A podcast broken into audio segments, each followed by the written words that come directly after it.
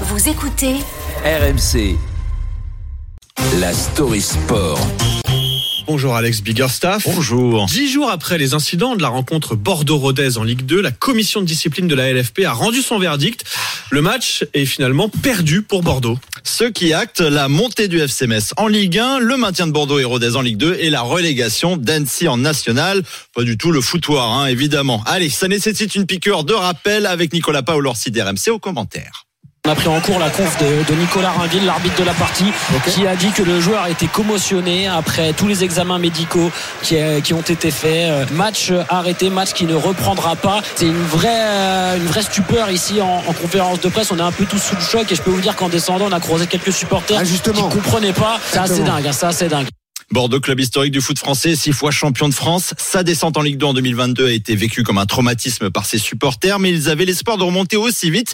Mais l'acte stupide d'un supporter venu pousser un joueur de Rodez après le but ruténois à la 23e minute lors de l'ultime journée a tout changé. Bordeaux qui avait l'espoir de pouvoir rejouer ce match et pouvoir donc euh, tenter de monter en Ligue 1. Et c'est ce qu'espérait aussi le 3 juin dernier dans les GG du sport. Sébastien Faraglia, le président d'Annecy, son club était dépendant du résultat match Bordeaux-Rodez pour se maintenir ou descendre en national.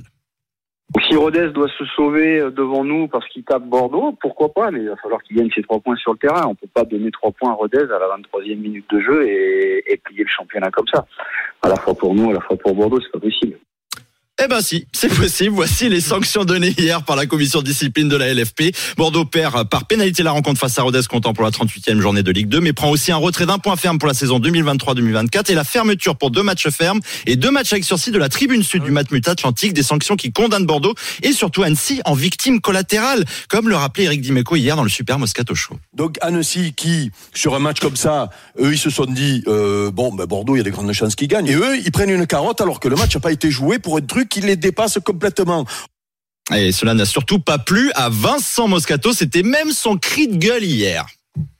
Je trouve que c'est d'une injustice incroyable. On dit une agression. C'est pas une agression, c'est une bousculade. Les bons mots. On emploie tout toujours à l'excès pour faire du tapage. Après, le, bien sûr que le supporter il a rien à faire.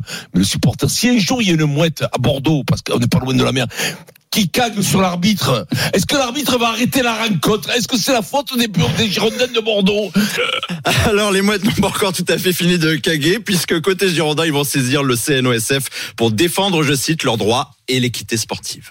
Eh ben oui, donc ah donc c'est pas fini. Ah, c'est loin d'être fini. maintenant. Bon, bah pourquoi pas? Vous avez entendu Vincent Moscato. Alors attention, il faut suivre. Écoutez-moi bien. Vincent Moscato sera aujourd'hui dans les grandes gueules à 11h.